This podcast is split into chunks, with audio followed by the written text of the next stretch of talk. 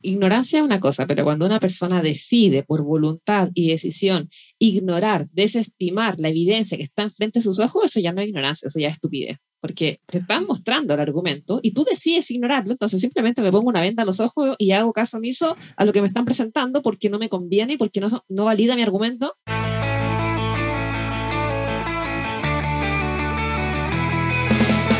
Hola a todos, bienvenido al podcast Se tenía que decir y se dijo. Yo soy Diana de Chile y junto a mi amigo Edvier de Puerto Rico somos los anfitriones de este espacio. Aquí conversaremos principalmente de temas de nutrición y metabolismo y haremos un esfuerzo por traducir al español y en formato sencillo todo el universo de información tope de línea que existe en este ámbito. Somos dos ingenieros que hemos experimentado en nuestros propios cuerpos y queremos poner a disposición estos resultados para que ustedes puedan tomar decisiones informados. Este podcast es únicamente para entretención y difusión de nuestras opiniones personales no constituye práctica de ninguna disciplina ni consejo médico profesional. El uso de esta información, opiniones y experiencias es responsabilidad de cada uno de los lectores y oyentes. Todo lo conversado en este espacio no constituye ningún tipo de diagnóstico ni recomendación. Los que nos escuchan deben siempre consultar con un profesional competente y calificado del área de la salud. Sin más demora, los invito a escuchar el episodio de hoy.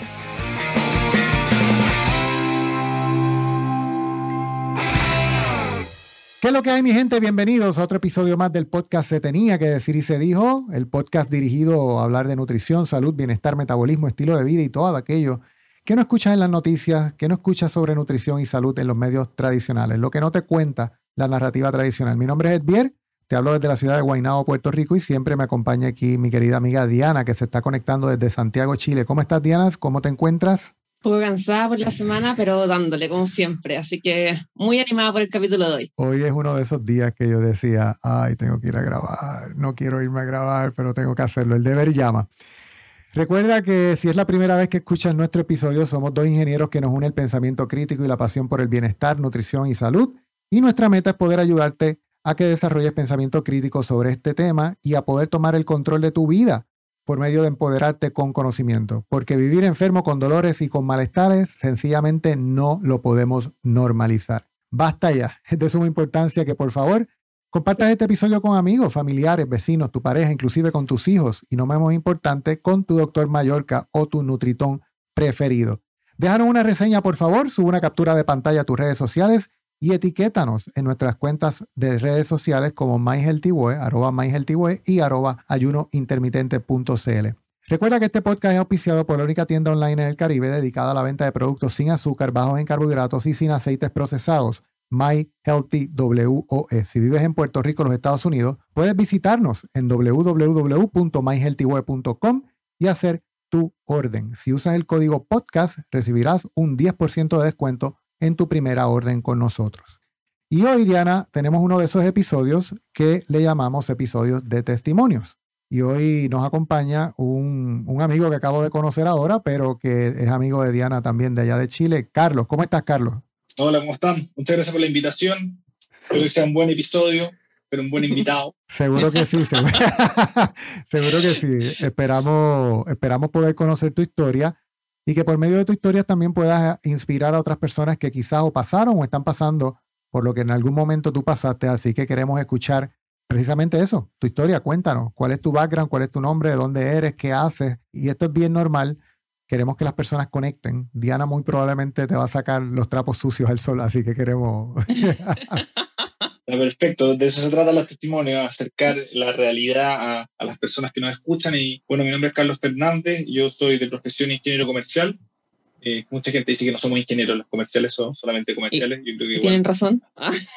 claro, hay bastante razón, pero somos menos matemáticos, pero igual me gusta la matemática. no, sí, buen ingeniero. Bueno, sí, bueno, me gusta mucho la música, toco guitarra desde muy chico y, y hoy día estoy dedicado a mi empresa que se llama SoSafe es una aplicación que básicamente es como un Waze de la seguridad donde conectamos vecinos con servicios locales, públicos y privados para que todos puedan colaborar en la seguridad. De hecho, Carlos, bueno, te cuento que acá SoSafe, que es la aplicación SOSAF, es súper conocida en Chile y, y, Carlos, bueno, es el fundador, único fundador y ya sacado esta empresa adelante, genial, increíble el fundador. Las otras contribuciones no han sido tan, tan no sé, no han sido suficientes. Más, bueno. Soy uno, uno, de los fundadores, soy uno de los fundadores.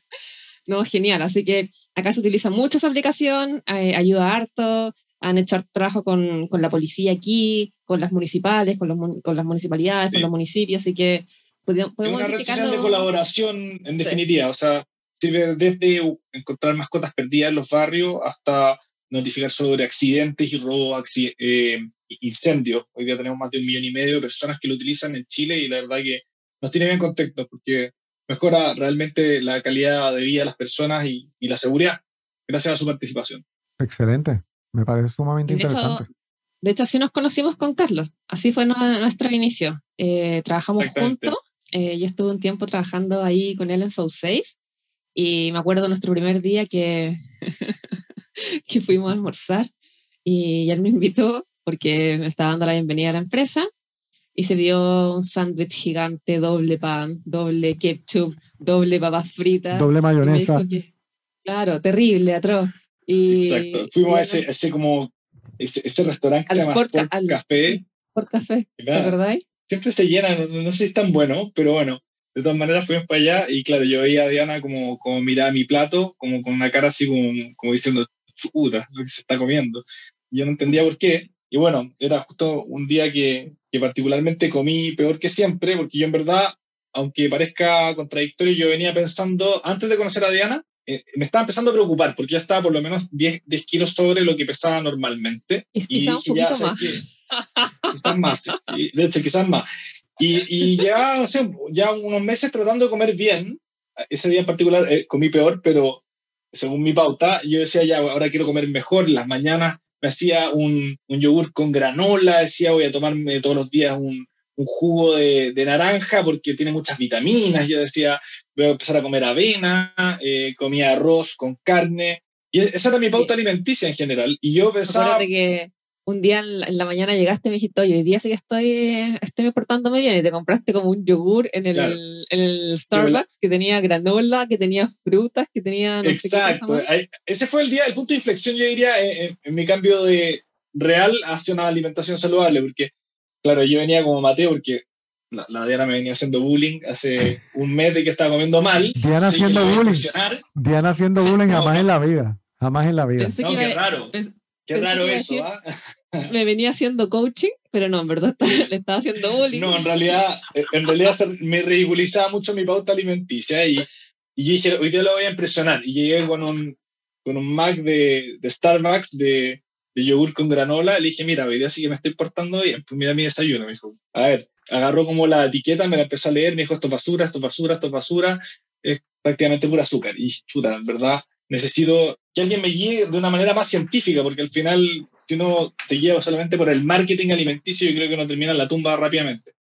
Entonces ahí me empezó a coachar de verdad. Ahí paró el bullying y fue como ya, te querés, que te ayude, pero me tenéis que hacer caso. Y, y, bueno, tenía que hacerle caso de manera militar, porque si no... Eh, ¿Cuánto, ¿cuánto, ¿Cuánto pesabas en ese momento, Carlos? ¿Cuánto pesaba? Yo creo que pesaba cerca de 84 kilos, algo así y quizás 90 también.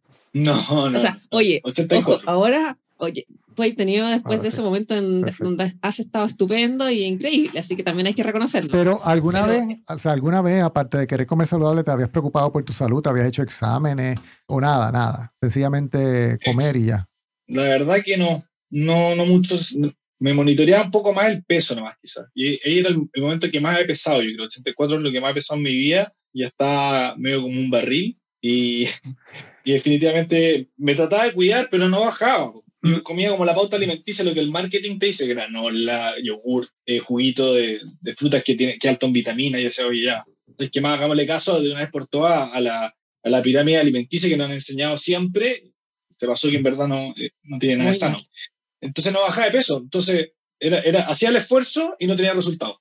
Entonces, bueno, ahí fue cuando Diana me dijo, mira, tenéis que hacer esto, esto, esto. Y la verdad que me bajé, yo te diría, casi 15 kilos. Sí, fue rápido eso. Y, fue un poco tiempo.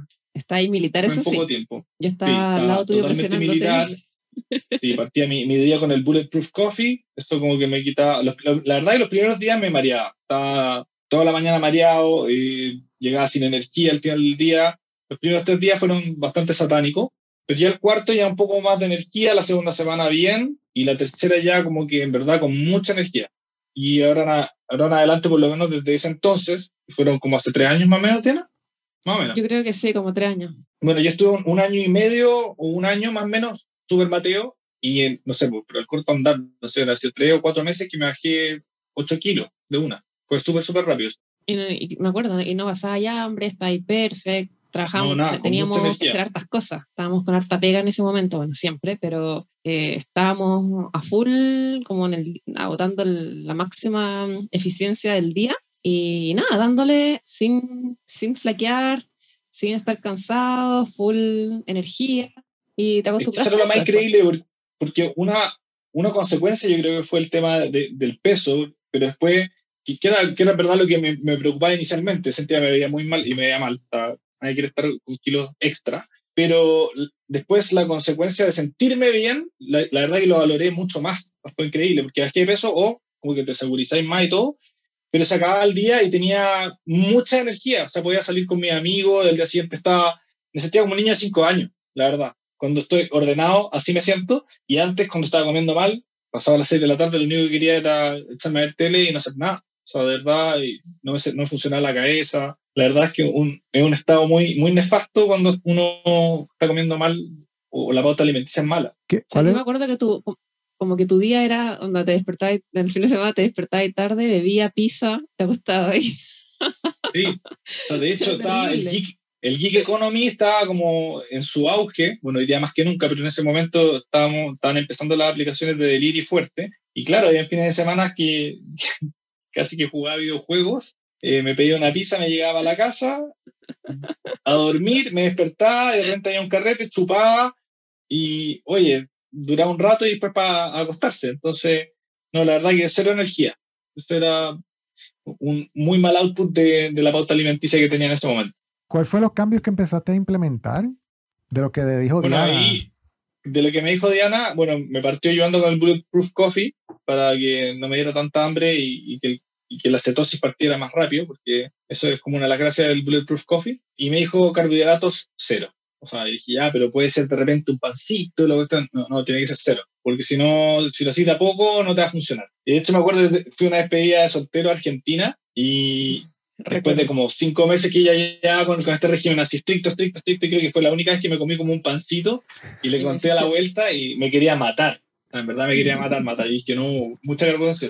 Pero eso fue como el único desliz en ese año y tanto que en verdad lo hice de manera muy militar y después, eh, claro, después me empecé a desordenar un poco. Eh, diría que los últimos dos años, o sea, después de ese año y medio más o menos que era estricto, este año siguiente estuve más o menos, pero eh, mantenía el ayuno. El ayuno. Eso, eso lo he mantenido casi todo el tiempo. No me ah. cuesta ayunar para nada. Ayuna, Por lo mismo, casi mantenido mi peso. ¿Qué protocolo de ayuno hace? Mi última comida más o menos a las 10, 10 y media de la noche. Y mi primera comida al día siguiente es a la una, una y media, dos. Entre una y dos, más o menos. Todos los días. Casi. De repente, bueno, con mi polola vamos y nos comemos un brunch, pero o para un gustito. Y bueno, es eso. De todos los cambios que, que hiciste, que me dijiste que estaba trabajando por medio o haciendo lo que te decía el marketing, ¿cuál fue el cambio que te dijo Diana que más te chocó? ¿Qué tú pensabas que realmente era, que era saludable y realmente sabes ahora que no es para nada saludable? El maní. Bueno, un poco los que ya mencioné, en realidad, la granola, el quaker, que toda la vida te lo han vendido, que es, oye, heart healthy o bueno para el corazón. Eh, yo decía, chuta, tengo que comer más eso. Y mi abuelo siempre me decía, oye, no hay que comer avena, porque el que come poco, eh, o sea, el que come mucho, vive poco. Decía, no, eso está bien. Pero él comía mucha avena, y siempre comía avena, y él vivió harto, entonces en mi cabeza era como, oye, chuta, hay que comer avena. Después, eh, el yogurt, el yogurt en general, el que comercializan es casi pura azúcar los juguitos. Yo, yo tomaba esto, en Chile hay unos que son prensados en frío, que son unos jugos que se llaman Living Juice, que son deliciosos. Y yo, cuando me trataba de ordenar, no sé, si tenía un, muchas fiestas entre viernes y sábado, llegaba el domingo y salía a andar en skate como para hacer deporte. Y, y de premio me tomaba uno de estos jugos prensados en frío, como diciendo ya, para, para terminar totalmente sano, voy a tomar un jugo de, de fruta. O dice, ya, para, para hacerlo totalmente sano. Y después, bueno, me enteré que la verdad que el jugo de fruta es casi como tomarse una Coca-Cola normal o peor. Es lo mismo, es lo mismo. Y, Eso es bien increíble porque el marketing te la vende que es sanísimo, es, fruta, que te han dicho que toda la vida es muy sana. Eso también me chocó mucho, la verdad, que la fruta fuera como decía Diana, veneno. Al final tiene vitaminas, tiene fibra, lo que queráis, pero es muy alta en azúcar. Y yo, la gente con la que he conversado sobre esto, le digo que la, fruta hace mal, o sea, me miran con una cara así como diciendo, en verdad este gallo está loco. O sea, ¿qué está hablando este quieto? Eh, sobre todo el jugo de no, fruta. No te creen, porque toda la vida te han dicho que la fruta hace bien. Es como dice el dicho, es más, es más fácil engañar a alguien que convencerlo que, ha sido engañado. Claro, claro. Y, y, todo es un espectro también, porque yo sé que Diana se va al, al espectro totalmente contrario, pero el problema no es la fruta. Realmente el problema ha sido el exceso de fruta en la dieta concentrada por medio de jugo. O sea, eh, con eh, jugos. Con jugos. claro. Exacto. Y, y, están, y agregando el azúcar adicional al jugo de fruta. Exactamente, exactamente. Entonces, eh, pues la gente sí, la fruta, pues una naranja, una piña, si tú no tienes problemas metabólicos, no debería haber ningún tipo de problema, ¿verdad? Pero, espérate, pues, en Chile el 9 de cada 10 tienen problemas metabólicos, entonces obviamente acá hay problemas. Claro, que somos el país obeso de la región. Claro, ahí es donde entra el contexto, ¿verdad? No es lo mismo decirle a un diabético que se, no, se puede comer un pedazo de piña que decírselo a alguien que corre 10 kilómetros todos los días, lo que sea, que oye, no va a tener ningún el problema, porque acá el Ministerio de, de, Salud, si me equivoco, dice que hay que comerse tres frutas diarias. Tres a cuatro porciones. Tres a cuatro porciones de fruta eso es, es demasiado. O sea, para una población yo me acuerdo, no tiene sentido. Sí, yo, me acuerdo, de hecho, antes, años atrás, eh, que decía ya, hoy ya me tengo que poner las pilas, tengo que ponerme sano, y me comía, no sé, tres peras a la fuerza, porque decía, tengo que, que meterme vitaminas. Y terminaba así como, oh, súper hostigado, pensando que estaba haciendo algo sano. Pero es increíble que, que el marketing que te desinforma es el, eso es lo más patético, el Ministerio de Salud, que es el que más debería saber de esto, te recomiende pautas alimenticias que son súper erradas. También en Chile están, son bien famosos, me gusta mucho la iniciativa, pero por lo último que he aprendido, siento que está mal tabulado, el hecho de que ocupan estos sellos de, de salud, que un, un, producto es muy alto en azúcares, súper bien lo ponen, hay otros que dicen son altos en grasas, pero ¿qué tipo de grasa? Dicen solamente alto en grasa, entonces son como warnings para guiar a la población, que me parece muy bien, pero creo que igual están con, con un mal criterio, igual como lo aplican. Eh, salió en estos días, alguien hizo eso en algún lugar, que está todas las redes revueltas por eso, donde han puesto los chirios como en un 99, como que sí se puede comer, los chirios. Por, por encima de la carne y los huevos.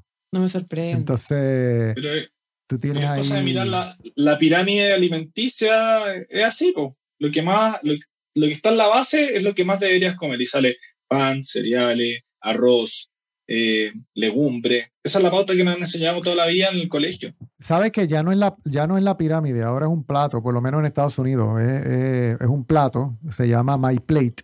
Estaba escuchando los otros días un podcast del doctor Carlos Aramillo, que él menciona que cada uno, cada industria tiene en el plato un por ciento del plato de acuerdo al dinero que, que, que le dio al gobierno para que pusiera la pauta de eso, ¿no? Es proporcional al funding que dio. Y en todo ese plato los ganaderos se quedaron sin espacio y de la única manera que podían poner los ganaderos era con un vaso de leche. Entonces, fíjate que ese, eh, la pirámide alimenticia y el, y el plato no te dicen que, que tomes agua, no te dicen que tomes, no, es un vaso de leche y está ahí puesto completo para ellos. O sea, el dinero que está envuelto detrás del diseño de esa pirámide o del plato es, absurdo y es increíble. Y las personas se han acostumbrado a que el marketing es quien les ha dicho lo que deben de comer y no realmente, no han aprendido a comer, punto. No han aprendido a comer. Entonces, como tú mencionas, le dices a alguien que la avena es mala y olvídate de eso. Pero si partiendo por los colegios y hasta los mismos doctores, hay mucha ignorancia respecto a eso, encuentro yo. Y la gente habla mucho del yo creo que, ¿no? Son, muy poco científicos en general. Yo me incluyo, tampoco, yo en realidad sigo mucho a Diana porque sé que es muy estudiosa y, y también lo comprobé empíricamente. O sea, hice el experimento y de verdad que mi vida cambió. O sea, no, no es, un, no es una idea loca. O sea, está no es un cliché. no es un cliché, efectivamente. Entonces, eso, entonces, yo siempre me, me como que choco con los nutricionistas, porque siempre me dicen, no, hay que comer cada tres horas, es el clásico mito también. Yo también me acordaba de eso, en mi época que no comía bien, comía cada tres horas, estaba todo el día con hambre, esa la típica que te comía una galletita en la mañana, y impresionante como ya es como una especie como que abriste el agua o la, o la llave del hambre para todo el día.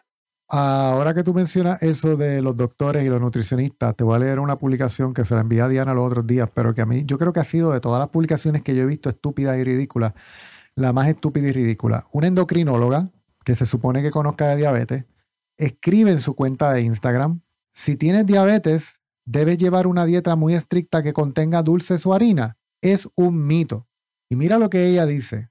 La alimentación de una persona con diagnóstico de diabetes debe ser igual a la de una persona sin ese padecimiento. Puedes comer todo lo que quieras, sin, embargo es importante que cuides de las porciones. Alimentos como dulces o bizcochos no están prohibidos para nadie. Las personas con o sin diabetes pueden disfrutar de estos.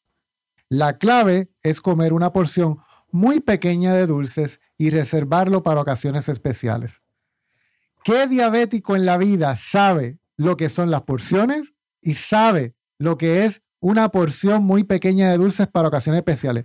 Ninguno. O sea, me vuela la cabeza, me vuela la cabeza que estos ignorantes se molesten porque le dices que lo que están diciendo está mal y ellos insisten en que un diabético, ¿cómo es posible que un diabético pueda comer igual que una persona sin diabetes? Es, como decir que un alérgico al gluten puede comer igual que alguien que no tiene eh, alergia al gluten. Eh, eh, eh, para mí, no, o sea, yo no puedo ser más, o sea, yo no soy la persona más inteligente del mundo, porque yo lo puedo entender y ellos que estudiaron no lo pueden entender. O que un alcohólico puede tomar todo el alcohol que desee. O sea, mismo. ¿cuándo un poco de veneno ha sido bueno? No sé. y, no, no comprenden todavía que las personas diabéticas son personas intolerantes a los carbohidratos, son personas alérgicas a los carbohidratos su metabolismo no funciona. Y que tampoco conocen de porciones, por algo llegaron a esa condición. Tampoco saben, tampoco saben lo que son porciones. Y aún en porciones, un diabético le, tú le presentas una porción pequeña, un diabético con dulce y le, se le dispara la glucosa independientemente de la porción. Igual que a una persona alérgica a los mariscos, nada más de oler los mariscos se le, se le brota de, de, ampolleta en la piel y se asfixian porque, porque es veneno para ellos. Tal cual. Entonces tú vas y le dices a estas personas lo que están diciendo es falso. Ah, intrusivo, quédate en tu campo, ¿quién te dijo a ti? Dime tus estudios.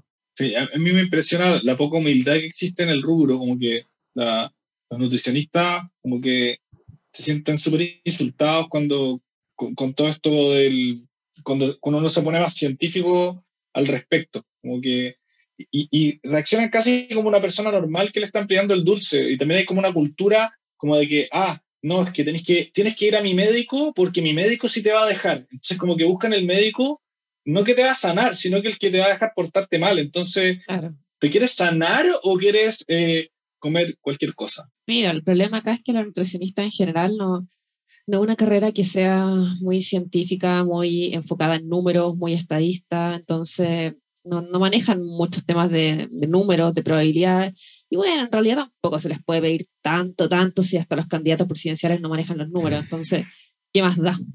No hay nada, más que hacerse. Que si un candidato presidencial no, no, entiende la diferencia entre un orden de magnitud y otro, ¿qué, va, qué, qué le queda a una pobre nutricionista que son 5, 4 añitos? Imagínate, tal cual, pues. imagínate que, que, para los doctores, eh, que es una carrera que dura muchos años y son súper estudiosos, igual dicen que es una ciencia, mm, la típica que dicen, medicina es una ciencia inexacta, pero igual hay datos que son irrefutables, que se pueden medir en la sangre y, y nada, bueno, ahí siguen porfiando con que igual se puede un poquito de veneno si total da lo mismo, pero bueno.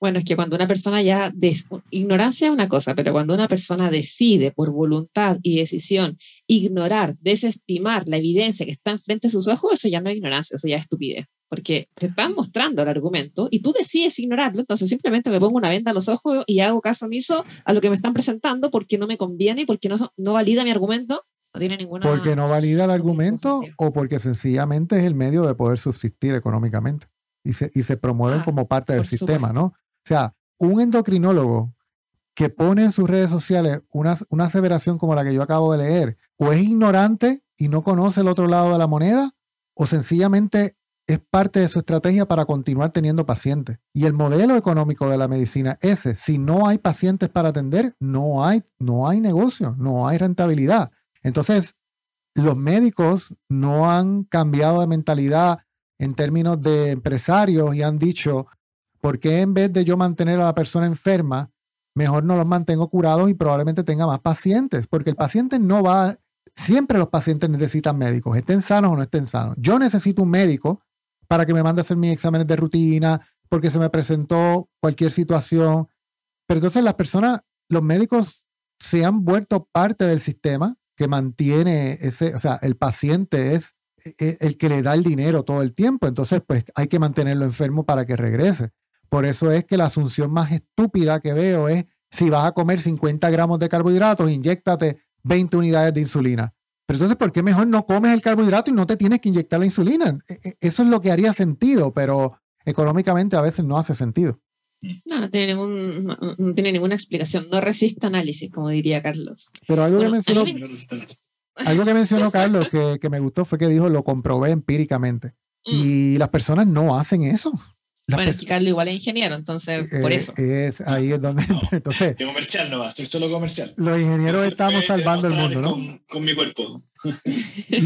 sí. pero, pero, tiene ramos matemáticos en su carrera, entonces obviamente tiene un contexto distinto y es una persona que tiene, ha tenido mucha más experiencia y vivir otra, varias, varias cosas en la vida, varios protocolos distintos y por eso de hecho me encanta el ejemplo de Carlos porque alguien podría decir y con razón que, que yo soy eh, demasiado fundamentalista y soy más papista que el papa y, y puede que tengan razón, pero Carlos es una persona al menos en ese sentido súper sensata, súper súper normal, súper como un ciudadano común y corriente en términos de que sí, puede ser súper estricto a veces y de repente se sale y después vuelve y ve y prueba, etcétera, pero no, no desestima y no desecha una idea solamente porque no le hace sentido y de hecho por eso él mismo probó, eh, hizo varios ajustes y después me dice, oye, sí, en realidad voy a volver a esto y, y ha ido adaptando, tal como él nos contaba, sigue haciendo los ayunos, quizá ya no sigue tan estricto como antes.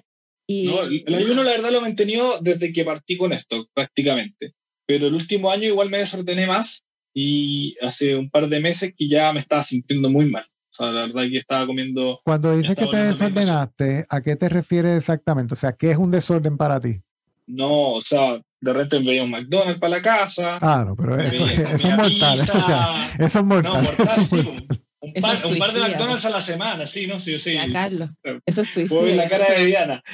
Pero sí, y, llegaba, empezar, volví a perder la energía. Entonces, pero estaba como igual como culebreando un poco porque me desordenaba, me sentía pésimo y después me volví a mi pauta estricta. Y ahí como que impresionante como que el cuerpo se iba limpiando y volvía a estar bien. Pero cuando me desordenaba, el efecto látigo era terrible, quedaba tirado, tirado. O sea, estáis bien y después te intoxicáis, porque es eso, te intoxicáis con, te intoxicas con carbohidratos de mala calidad especialmente con gluten basura, maíz, quizás algo de soya transgénica, eh, aceites vegetales, en los cuales tienen 100.000 usos o más usos para hacer esas hamburguesas que venden en estos local luchos de comida rápida. Luego te sentíais fatal y, y queríais volver. Bueno, y no, no, siempre me contabas ni me ido porque yo te retaba. no, es imposible, imposible contarle a Diana si no, no me voy a hablar nunca más. Pero, pero ella se daba cuenta cuando te veía inflamado rápido. Obvio que sí. Claro, no, pero, pero igual partí de a poco, como que los fines de semana tenía como un cheat day, como que comía basura un sábado, ponte tú, domingo, lo más. Después el lunes, full ordenado, y más o menos que igual andaba bien así, manteniendo el ayuno por sobre todo.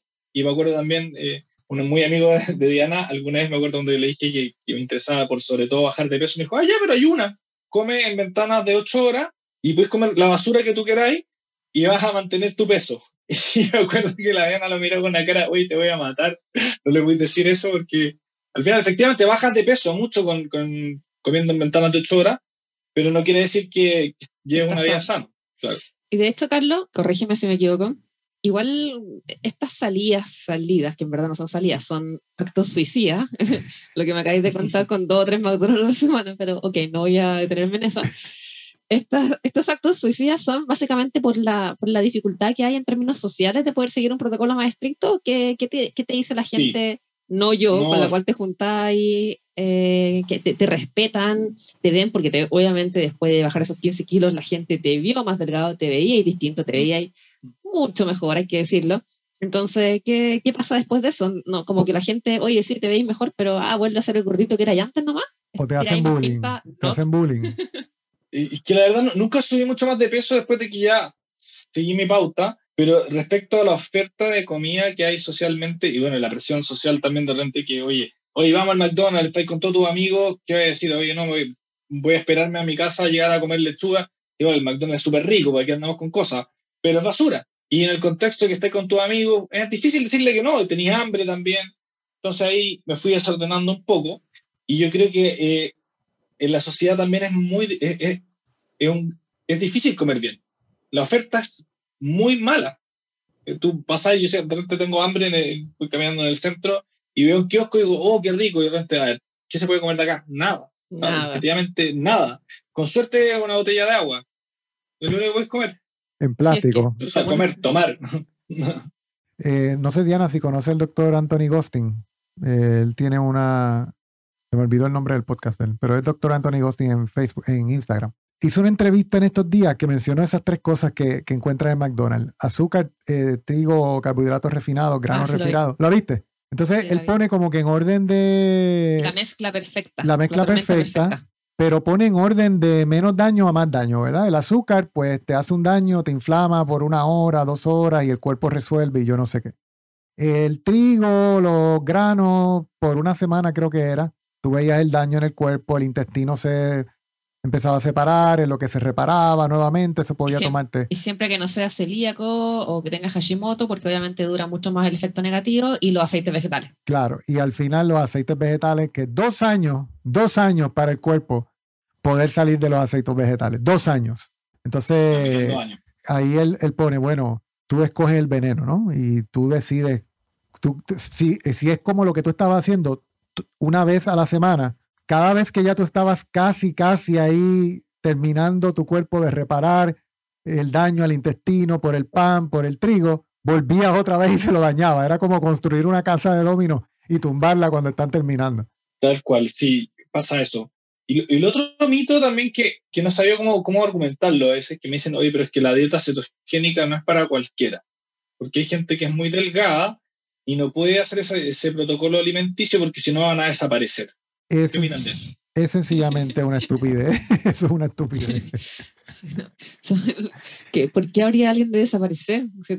Sobre todo si estás en una dieta cetogénica comiendo grasa. ¿Por qué alguien habría de desaparecer? Si en el fondo cuando, a ver, si es que pudiera haber algo que es contraindicado, quizás sea un tema genético, en donde un 0.02% de la población puede reaccionar mal frente a un protocolo cetogénico, como han dicho algunos doctores, por algunas algunas diferencias genéticas que en verdad vienen distintos, pero decir eso en términos generales no tiene mucho sentido, porque igual hay un tema de cuando tú te alimentas bien, en forma eh, responsable, con densidad nutricional, con todos los micronutrientes, con todos los macronutrientes, con grasas de buena calidad, ¿por qué alguien habría de desaparecer? Al contrario, tiene todos los nutrientes para empezar a, a, generar músculo de buena calidad, tejido de buena calidad, Claro, el argumento es que como estás en cetosis, estás todo el tiempo quemando grasa, entonces si, si ya eres muy flaca, podrías terminar desapareciendo porque se te, acaba la grasa. Pero ok, sobre ese tema en particular, sobre ese tema en particular, los otros días vi un, un video de, de Phil Hugo, me pareció sumamente interesante. Una cosa es oxidar grasa como fuente de energía y otra cosa es quemar grasa y bajar de peso. Son dos cosas totalmente distintas. Entonces, tú puedes estar en cetosis y tú puedes estar oxidando grasa como fuente de energía y tener cetonas y toda la cosa, pero eso no significa necesariamente que vas a bajar de peso. Entonces, tu cuerpo utiliza la glucosa o utiliza la grasa como fuente de energía dentro de la mitocondria de la célula, pero eso no necesariamente es sinónimo de que vas a ir reduciendo, reduciendo, reduciendo. Así que la lipólisis y la oxidación de grasa, aunque pudieran ser términos bastante relacionados, también están un poco aparte. Y ese dato me, me hizo pensar el por qué muchas personas pueden estar en cetosis y no bajar de peso. ¿Me entiendes? Claro, puede ser. Bueno, hay muchas cosas que, que pueden jugar un rol especial en, todo lo que son en la acción enzimática, metabólica. Pero, insisto, lo más importante acá es la densidad nutricional. Entonces, mientras una persona mantenga sus su micronutrientes, sus macronutrientes, eh, todo, no sé, se suplemente correctamente, porque siempre son necesarios los suplementos, dado que la calidad de los alimentos no es la misma que solía ser antes, varias cosas que, productos que debieran ser más limpios, están intoxicados. Entonces, mientras una persona se alimente bien, no debiera De hecho, cuando alguien baja de peso tú mismo, Carlos, bajaste 15 kilos y no es que hayas bajado después te hayas mantenido bajando de peso, 20, 30, o sea, uno llega a un momento en el donde el cuerpo después encuentra su homeostasis, ¿verdad? El cuerpo encuentra un equilibrio y después ya, ok, utilizáis esa energía para, no sé, limpieza de los riñones, limpieza de otros órganos, para otras acciones metabólicas que son importantes, que están rezagadas porque no había suficiente energía para poder desarrollarla. El cuerpo es sabio. El problema con las personas también es que piensan que todo es bajar de peso. Por el contrario, queremos pesar más. Y te digo por qué queremos pesar más. Porque queremos tener más masa muscular. Porque la masa muscular es parte de la longevidad del ser humano.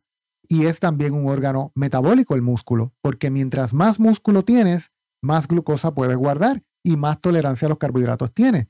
So, el punto de bajar de peso es sencillamente un mito. No queremos bajar de peso. Queremos pesar más. Queremos recomposición corporal. Queremos reducir la grasa y aumentar el músculo. Y cuando tú aumentas músculo, tú aumentas de peso automáticamente. En eso me retó la doctora la semana pasada. ah, cuenta, cuenta. ¿Fuiste a Calevit o no? Fui a Calevit, sí. Y me hizo, que divertido porque me, me dicen Cale. Entonces, la gente que le cuento que, fui a Calevit me dicen, obvio, es, tu, es tu clínica. Bueno. Eh, Cale, la, Calevit, la clínica de Cale. claro. Y, y me midieron la sangre, con, me hicieron un pinchacito, yo pensaba que me iban a sacar sangre, yo soy súper gallina igual con, con, el tema de las agujas, pero la verdad era un pinchacito nada más.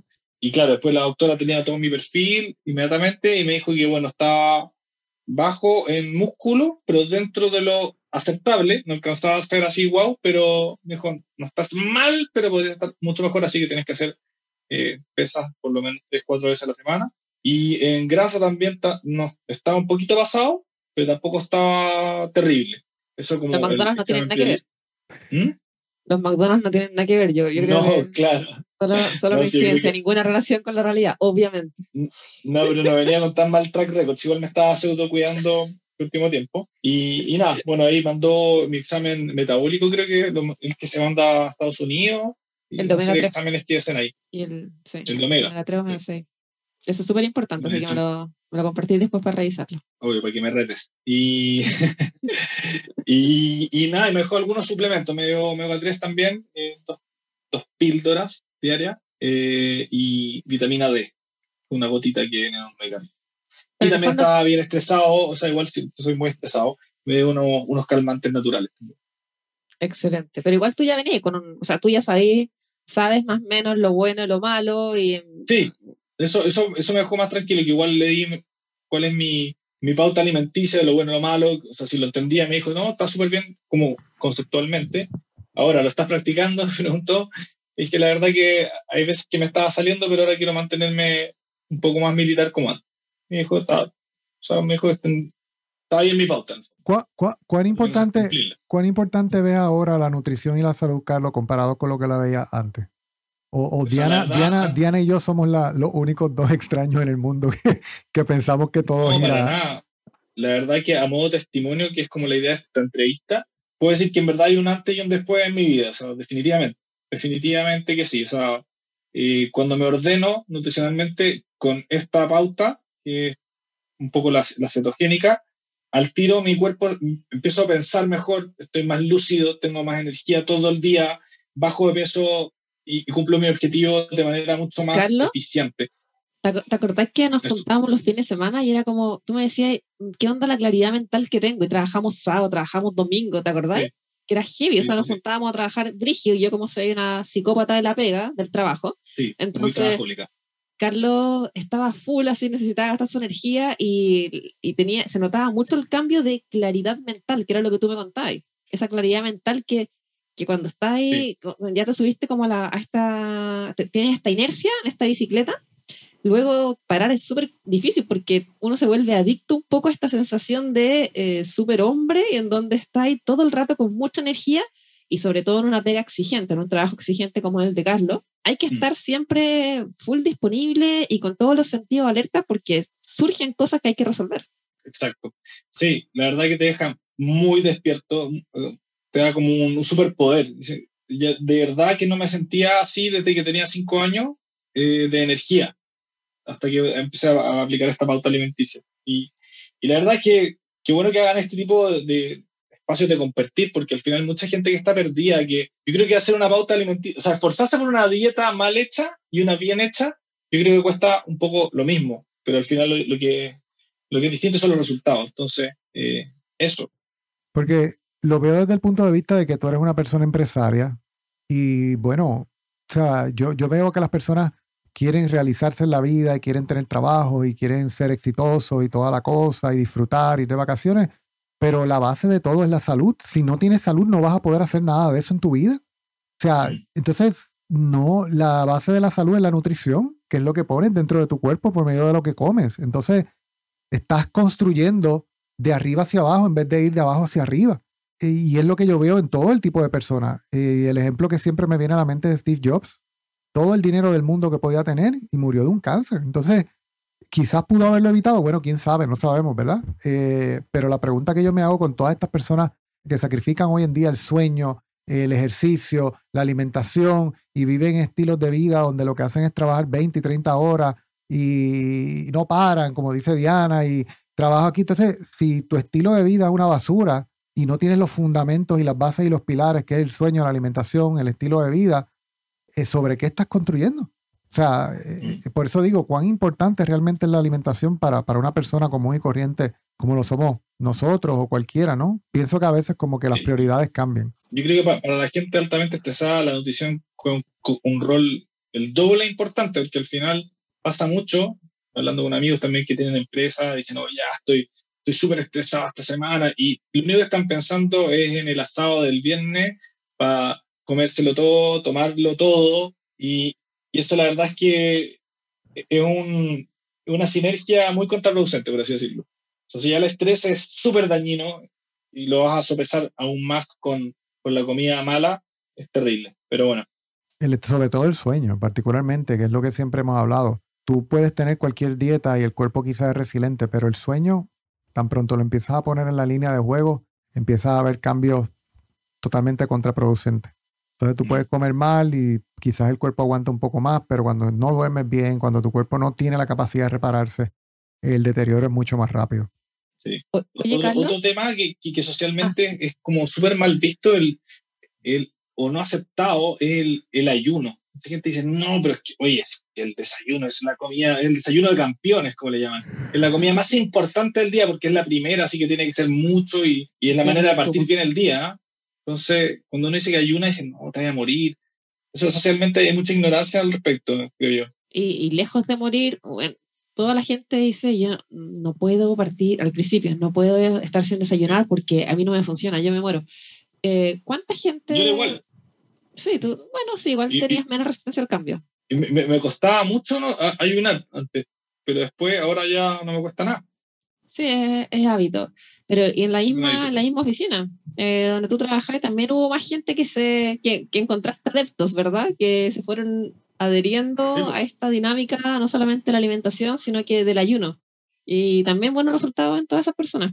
Sí, no, hay, hay, gente que todavía lo, mantiene. Sí. Se, va, se van pegando algunas buenas prácticas. ¿Y tú, Carlos, has, has podido influenciar a, no sé, a alguien de tu círculo?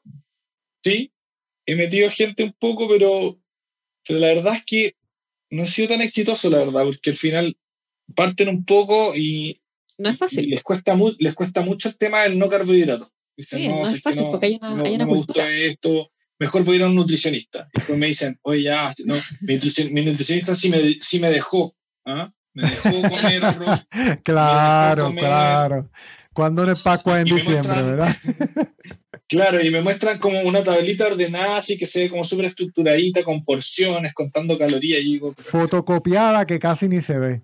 Sí, total. Y, y, al final, cada uno elige su destino. Si le funciona eso y, y, son felices, genial. Pero por lo menos yo empíricamente puedo decir que, eh, eh, a modo testimonial, como en este episodio de hoy, definitivamente no, no es el camino. O sea, a mí me funciona muy bien el tema de no comer carbo y cuando me salgo como que también soy súper consciente, o sea, cuando si me como un pan o me como una pizza, como que me lo como súper guilty, así como, pues estoy haciendo algo malo, y después me siento mal.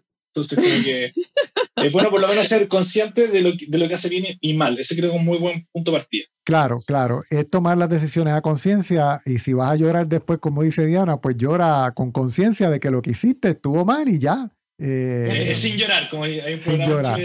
pero, sin llorar que entrevistan a, los, a los, políticos y, y, le hacen las preguntas más difíciles, pero, pero sí, yo creo que al final el concepto de sin llorar es clave. Oye, Carlos, pero ya, si tú sabes, porque ya sabes, ¿verdad? Porque eres una persona educada, una persona culta, si ya sabes que, que esta basura, ciertos, ciertos productos en verdad no son alimentos y son simplemente veneno para el cuerpo. Entonces, ¿qué pasa en tu, en tu proceso mental que tú decides no una, sino que dos o tres veces intoxicarte a la semana? ¿Es tanta la satisfacción que sientes al comer esa, es, ese pseudo alimento? Sobrepasa, sobrepasa la satisfacción, el sentido común ahora estoy en la parte del péndulo del lado bueno, pues. Estoy diciendo que estuve, el año pasado estuve de a poco recayendo, recayendo, pero los últimos seis meses ya estaba comiendo, claro, mucha basura en la semana y me estaba sintiendo tan mal. ¿Qué es que es... estrés eh, social? Eh, ¿Estáis pasando por un momento como, no sé, de un poco falta de energía? ¿Qué pasa? ¿Por qué eh, hay momentos en los cuales te sientes con más energía para tomar las riendas de tu alimentación y otros que en verdad eres víctima de tus deseos más eh, animales? Eh, buena pregunta. Yo creo que es, esto es como una enfermedad que va, estos hábitos malos es como una seguidilla, que es como una bola de nieve al final. Primero uno dice, ya me voy a comer un McDonald's a la semana, así que tanto, una salida. Y el cuerpo de a poco dice, oh, no, no afectó tanto, así que igual como que se puede. Y después y es rico, la, la, comida rápida es rica, si para qué andamos con cosas, es como la droga, yo creo que los drogadictos por eso no pueden parar, porque es muy, es muy rica, bueno, dale. Y después ya dos, ¿qué tanto? Después tres, ¿qué tanto? Y... Y ahí te fuiste a la vez. Claro, y yo creo que la, comida, la comida mala funciona, opera exactamente como la droga, mm. igual. Entonces te hacía adicto a eso y cuesta mucho volver a la rutina nuevamente. al final, es como decían ustedes, si, si, cuando uno construye el castillo, de, de buenos hábitos, si lo, es fácil desmoronarlo. Y, y también es, se puede, uno se puede volver adicto a los buenos hábitos también. porque tiene un reward, una recompensa muy grande cuando te sientas bien. Eh, tienes mucha energía, eres mucho más productivo. El fin de semana eh, salí a andar en bicicleta, yo toco guitarra, grabo canciones, eh, de repente trabajo un poco, estoy, le saco mucho más el rinde a mi, a mi tiempo libre pero cuando uno entra en, el espiral de, de, los malos hábitos es todo lo contrario. Te levantáis tarde, no tenéis, mm. la, motivación baja mucho. Yo también me gatilla un poco también la parte media depresiva también. No, yo no soy por defecto alguien medio depresivo, pero comer mal sí me deja como, más desmotivado, así sin ganas. la caña de los carbos. La caña de los carbos, tal cual. Igual tú decías que, claro, que esta cuestión, el círculo vicioso y la mala alimentación de la alimentación chatarra es parecido a la droga. Y, me atrevería a decir que incluso peor, porque al menos la droga es mal vista. En cambio, alimentarse mal es, es casi normalizado. Es allá una vez que tanto, una vez que tanto, suma y sigue. Entonces, no hay un juicio, una apreciación negativa respecto a alimentarse de esta forma, mientras que con la droga al menos sí está, o al menos la mayoría de las personas. Y ni siquiera, ni siquiera comer mal una vez y ya. O sea, estamos hablando de que ya se ha normalizado comer en los fast food todos los días, si puedes, las tres veces del día. O sea, hay desayuno, hay almuerzo y hay cena. El alcohol es un, es un temazo también, porque socialmente, eh, si te juntas con alguien, al menos en Chile, a, carretear, como le decimos acá, eh, a salir, a juntarse con los amigos, es imposible que no haya trago. Es imposible, es realmente imposible. Cerveza, acá hay pisco que es muy alto en alcohol. Y bueno, yo por lo menos los fines de semana igual me salgo un poco. Eh, lo, más permitido me han dicho que es el gin y el vodka. No son mis favoritos, pero ponte tú, yo ya un mes muy, muy, muy clean. Este último mes ya iba muy clean. Y el sábado pasado me tomé dos cervezas y el domingo amanecí, pero horrible. De verdad me sentía pésimo, pésimo, pésimo. Y con dos cervezas nada más. O sea, como que el cuerpo se acostumbra a estar eh, sano y te castiga mucho cuando te sales. Entonces, igual eso es un círculo virtuoso, diría yo, cuando uno agarra una inercia positiva. Como que. Recuerda que la cerveza es un alcohol, eh, cerveza alcohol con gluten. Cebada, es cebada, entonces el cuerpo obviamente reacciona a, ese nivel de intoxicación y, Y claro, algunos dirán, oye, entonces la solución es nunca dejar de tomar cerveza para que nuestro cuerpo se acostumbre. Oye, qué, qué idiotas más grandes. En ese caso, a la gente que está maltratada, claro, después genera una piel mucho más dura y una cicatriz gigante, entonces le siguen pegando, le siguen golpeando y la solución, ¿cuál, cuál es? ¿Que la siga ahí el maltratador dándole duro? No, la solución obviamente es que su piel se regenere de forma natural y vuelva a ser lo sensible y lo delicada que era antes. Igual nuestro estómago, nuestro intestino, etcétera nuestro cuerpo es resiliente, entonces se acostumbra a estos maltratos, se acostumbra y es la forma de responder.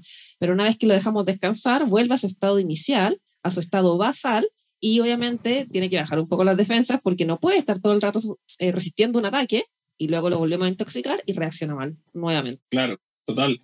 Y, bueno, la, y la cerveza aparte socialmente es como, oye, una chelita, una cervecita, o sea, no hace nada, pero es de lo más dañino igual, todo lo que me han contado. Yo es bien raro que yo beba vino, rara, ocasiones particulares. En la casa no tomo nada.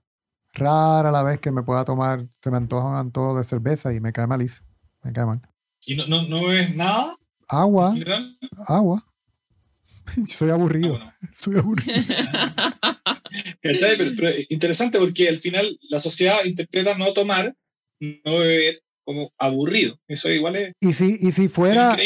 claro, y si fuera alguna actividad donde todo el mundo está tomando, quién sabe si pido, a veces he pedido un mojito, por ejemplo, sin azúcar. Este, siempre, siempre trato de escoger mi veneno, porque como tú dices, socialmente va a existir ocasiones en las que quizás tú te tengas que apartar un poco de lo que tradicionalmente es tu regla yo trato de mantenerme lo más que yo pueda. Es bien poco lo que estoy afuera socialmente, ¿no? Eh, pero cuando estoy, pues escojo. Voy a tomar un vino, pues si tomo un vino, pues no peco con, con lo que sea que hay ahí, que yo sé que quizás pues. O sea, trato de escoger. No, no me voy, no me voy de pies a cabeza, dame el vino, dame el pan, dame el, ¿sabes? Nada de eso. Y hay cosas que, hay cosas que realmente ya yo sé que saben y ya yo sé cómo me hacen sentir y no me llama la atención sentirme como me voy a sentir después que lo coma, como que no supera el gusto y el placer que voy a sentir comérmelo, todavía no supera como para decir lo voy a hacer. Este, así que en ese aspecto, pues no, no, soy bastante apegado al protocolo. Es que es, bueno eso, al final, lo que decía antes, o sea, hay que perseguir a hacerse adicto a sentirse bien. La verdad que se puede. Cuando uno está en, en, en régimen, cuando está dentro de tu pauta, yo verdad que me siento demasiado bien y antes de comerme algo malo, pienso en lo mal que me va a sentir después y de esa manera también lo obstaculizo. Y, Ese es el ejercicio mental que hay que hacer para, para los buenos hábitos. Y el daño que te va a hacer. O sea, porque una cosa es, el daño a veces no es proporcional a cómo te sientes. A veces te puedes sentir mal, pero el daño quizás fue de dos o tres órdenes de magnitud eh, internamente, o quizás al revés. Pero las personas no piensan en que en ese momento en que, ah, pero dicen, ay, una vez no hace nada. Perfecto, estamos de acuerdo. Pero ¿qué tal si esa vez es la vez que te va a desencadenar el cáncer? ¿O es la vez que te va a desencadenar una condición autoinmune? No lo sabes. No lo sabes. Claro. El, termómetro que se ocupa socialmente es cómo te sientes y realmente pasan cosas metabólicamente que, que son invisibles. Y ni siquiera, o sea, puede ser a veces, pero la gente como está acostumbrada a sentirse mal, no notan que se sienten mal porque se han sentido mal toda la vida. Entonces, el termómetro también que se utiliza es, mi doctor me dijo que no tengo nada, basado en exámenes que nunca le han pedido y solamente un hemograma. Estoy sano, estoy sano. tal cual. claro. Oye, Carlos, ya, solo curiosidad, eh, no sé, entre los lácteos, por ejemplo, de vaca, el gluten y los aceites vegetales, ¿qué te cuesta más dejar? Lácteos, gluten, a mí me gustan mucho las pastas. Bueno, mi mamá hace increíble, es italiana, hace unos platos increíbles italianos. Y bueno, de, vez en cuando hace, y, no puedo decir que no, imposible, que es de mis comidas favoritas. Eh, en los lácteos ni tanto. Antes comía yogur, pero la verdad que no. El queso igual como que se puede, todo eso, el queso cabra, no en exceso. Pero... Entonces, como que tú decís ya, de, de todos estos como venenos, así, el más difícil para ti dejar, o o con el cual te, no sé, te acompleja más tener una vida sin, sería el gluten. Yo creo que sí. El pan igual me gusta. El, sí, la pizza, yo en verdad bueno me gusta la pizza. ¿Y a ti, Diana, de casualidad? Lo que más me cuesta es, mm, ya, yo creo que quizás, no, porque gluten dejarlo no me cuesta nada. Los lácteos, eh, quizás los lácteos, porque el aceite vegetal me da lo mismo. no comer, no tomar nunca más jugos de fruta, me da lo mismo. Eh, no tomar nunca más alcohol en mi vida, me da lo mismo. No comer nunca más legumbres, chao. No solamente creo que los lácteos, eh, eso igual he estado 8 o 10 meses sin comer ningún lácteo, absolutamente ninguno de ningún tipo y después de un año como fui incorporando a poquitito, el primero de cabra, de oveja y después de vaca y ahora estoy, lo hago, mm, trato de no hacerlo tan seguido, pero ya no tengo el efecto negativo que tenía antes. Que era, era acné. Sí, acné severo y también como eh, niebla mental, como andaba torpe. ¿De verdad? sin energía. Sí, sin energía, torpe. Bueno, las papas fritas son muy, muy, muy ricas también, pero son pésimas. Pero es que, es que, tienen, es que tienen la peor combinación, o sea, tienen grasa vegetal, aceite vegetal y carbohidratos juntos. Esa mezcla es mortal. Todo lo que es grasa y, carbohidratos y, azúcar, azúcar. Ketchup es azúcar, grasa y carbohidratos refinados. Eh, y, y, es literal, o sea, eh, lo que dices ahora me acordaste algo. Fui los otros días a buscar almuerzo, compré mi comida y entonces le llevo a una de las muchachas que trabaja conmigo y el olor de las papas fritas, el olor despierta en tu mente unos receptores que empecé, empecé inconscientemente a salivar. Salivar, sí, obvio, obvio, sí. Y, y de momento entra ese pensamiento de que una nada más no te va a hacer daño, te la puedes comer. Hace tiempo que no las comes. Pues, entonces, es, e, es, una cosa bien emocional, o sea, y yo rápido reconozco ese impulso y digo, no me voy a comer esa basura, pero si me dejo seducir un poco más por, por el olor, si el camino hubiera sido más largo, quién sabe, o sea, es, es, increíble, es increíble el, el, poder emocional de la comida en el cuerpo del ser humano. Como el pan eso las papas, definitivamente, eso, eso a mí también pasa yo siempre he amado el pan, pero cuando he estado muy, muy, muy en regla, muy ordenado, me acuerdo haber entrado a panadería, haber olido pan y me da arcadas, de verdad. Cuando estaba así muy, muy, muy, muy clean, me, me generan rechazo los carbohidratos. Pero ahora estoy ya ordenándome, todavía no he llegado a ese punto. ahora, ahora ya no le genera rechazo, le genera seducción. No, seducción no. Pero estoy de a poco llegando al, al, al umbral de la, del rechazo. Estoy tratando de volver para allá. Ay, Dios. Sí, pero, pero igual. Igual, orgullo por Carlos. Igual, igual lo que menciona, o sea, un equilibrio, porque tampoco queremos. ¿Cómo te digo? Es que a veces sentimos rechazo, entonces todos los carbohidratos son malos y todos son demoníacos y todos son diabólicos y volvemos. Es el contexto, ¿no? El contexto de tu salud, el contexto de tu actividad física, el contexto de tu sueño. Y en ese contexto. Eso me lo preguntan mucho. Eso me lo preguntan mucho, lo que toca decir. ¿Cuáles son los carbohidratos sanos? Hay gente que dice ninguno. No, la realidad, la realidad es que, que primero hay que definir qué es sano y en base a esa definición entonces se parte de cuáles son. Pero en mi opinión, los sanos son aquellos carbohidratos que entre beneficio y beneficio neto, ¿no? Es positivo. Entonces, pues tú puedes tener un género de pico de glucosa quizás, pero incluiste alguna fibra, vitaminas, minerales, etcétera, ¿verdad? El pan no tiene ninguna vitamina, ningún mineral, ningún micronutriente que valga la pena. Así que, en mi opinión, el pan sencillamente es un carbohidrato negativo, ¿no? El efecto neto es negativo. Pero ustedes le dicen... La avena igual, ¿no? La, avena no tiene nada. La, avena es sencillamente una basura. que igual, o sea, eh, no solamente porque te sube el azúcar, no solamente por eso. tiene, por eso. Tiene avenina. Me da risa, y me da, me da risa el logo de Quaker, que me sale este, este viejo como, como, como, como, y sale como since 1800 y tanto. Y la gente dice, oye, obvio, si esto se ha comido toda la vida. Y después le, y después le ponen Steel Cut Oats, que son como que las más superiores que todas, ¿no? Eh, la avena. Y aquí le ponen como ese sticker como de corazoncito sano. Claro, claro, claro. Y, y la avena no solamente. me acordé, me acordaba mucho ahora de muchos comerciales chilenos también había un, del aceite de girasol. Te mostraban como, no sé, un fardo como, como de, un, de, un, campo maravilloso, así con los girasoles. Después sale, lo promocionaba un, tenista muy famoso en Chile, me acuerdo. ¿Cómo era que se llamaba? No me acuerdo, pero él salía recomendando porque este aceite de maravilla, así que consúmanlo porque es importante cuidar el corazón. la avena no solamente tiene, a veces está contaminada con gluten, eh, pero también tiene una proteína bien similar que es la avenina, que hace el mismo efecto que el gluten. Entonces la avena no solamente te sube el azúcar, sino también te daña el intestino. Eh, está contaminada con eh, glifosato. Con glifosato, con glifosato. O sea, eh, He visto varios posts de Diana de eso. Oye, ¿y qué opináis de, de las papas? bueno, las papas, tú dices, te refieres por las papas a las papas estas para azar, ¿no? Las que son Sí, pues no papas fritas. pues. Sí, sí, ok.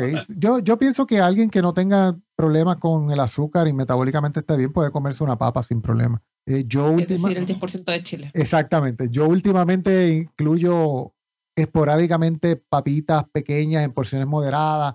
Tú puedes sacarle beneficio a los carbohidratos. Si tú tienes un entrenamiento intenso, los carbohidratos pueden aportar a tu favor.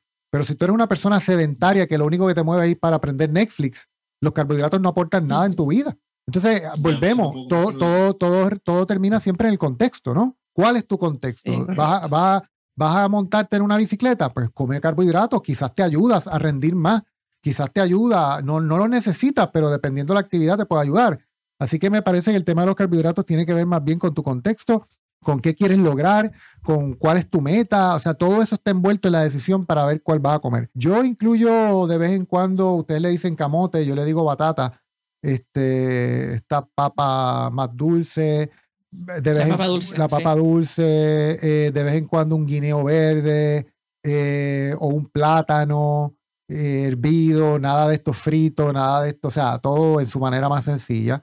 Y me he medido la respuesta de glucosa y no es nada que, que, que yo me tenga que preocupar. Y más, y más allá de eso, justamente el, el contexto, es lo que tú decías, Carlos. O sea, en verdad, claro, hay carbohidratos que son carbohidratos buenos, carbohidratos malos, principalmente porque están, están contaminados o tienen ciertas lectinas que son antinutrientes que en verdad hacen daño a nuestro organismo, inhiben la absorción de otros micronutrientes. Entonces, en verdad no queremos esos carbohidratos, pero no todos los carbohidratos son negativos. Solo que recordando el contexto en donde estamos, que es el país, uno de los países más guatón, más obeso del mundo, ¿verdad? Según la OCDE. Entonces, acá, no sé, 8, 9 cada 10 personas están con enfermedad metabólica y del resto, cómo se están alimentando, tienen otras enfermedades. Entonces, obviamente, en un contexto de enfermedad metabólica, los carbohidratos, buenos o malos, no van a apoyar, van a ser benzina al fuego. Entonces, todos no son malos, eso, todos son malos. En ese contexto todos son malos. A justamente. mí, a mí en particular el componente que casi que como medio oculto, eh, que más me afecta es que son tremendamente adictivos. Yo me como un pedacito de chocolate y hace, no, un chiquito. Terminé comi- comiendo la barra completa, porque al final después querí, no, otro más, otro más, después ya, y vaya en la mitad, y sí, ya, chavo, me lo comí entero. Pero, pero, pero mira bien Como eso que que menciona. Haz la difícil. prueba, haz la prueba empíricamente. Eso que tú llamas adictivo, mira la etiqueta y verifica, porque muy probablemente no es un carbohidrato solo, es una mezcla de carbohidrato con grasa. Haz la prueba. Busca el chocolate que más te guste, busca el alimento procesado que más te guste, el pan, las galletas, las papitas, todos son grasas vegetales con carbohidratos. Esa es la mezcla ideal de la adicción. La combinación fatal, como los churros que venden acá. Acá Real. son como unas masas que, que fríen y lo rellenen en su interior con, con manjar, que le llaman acá, dulce de leche. Algo terrible. Increíble, pero bueno, hace más mal que nada. una sopaipilla, o un, o un arrolladito de primavera, una empanadita. Como, como cuando veníamos de, de la prefectura sur, ¿te acordáis? Y, y había unas unas sopaipillas siendo, ahí están, sopaipillas fritas en aceite de lancha. ¿Verdad? Era aceite de lancha, le decíamos. Terrible, Terrible. un aceite así, pero color negro, quemado, 8000 usos, y ahí la gente estaba friendo y, y una cola de personas para comprar. Atroz. No, yo me acordé ahora, ahora que lo mencionáis, eh, me acordé de un documental que hicieron en Chile eh, de, la, de la comida chatarra, del, en particular era el Kentucky Fried Chicken. Creo que es una de las cadenas que más vende. Eh, y iban, y, me, y era como una persona que se hizo pasar por, por estas personas que preparan los platos atrás, friendo, y secretamente empezó a medir como qué tan oxidados estaban los, los aceites. Sí. Estaban así pasadísimos semanas. Y, le- y- y le preguntaba a la, a la otra persona que estaba ahí como, como friendo, decía, no, es que to- eh, nosotros tenemos que esperar, no, si todavía le queda, todavía le queda, tenemos que esperar todavía que, que espumee más. Que Decía, chuta, espume más. qué la situación.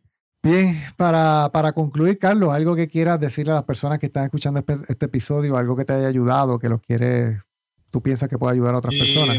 Nada, bueno, si mi testimonio sirve a que más gente se motive, la verdad que yo tampoco soy tan estudioso, no, me, me compré un par de libros, este James de Nicola Antonio, el Salt Fix, no le- voy como, llevo pocas páginas.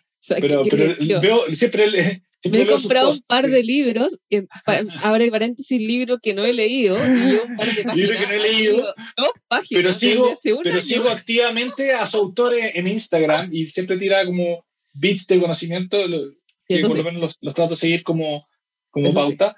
Eh, nada, que se motiven, que prueben.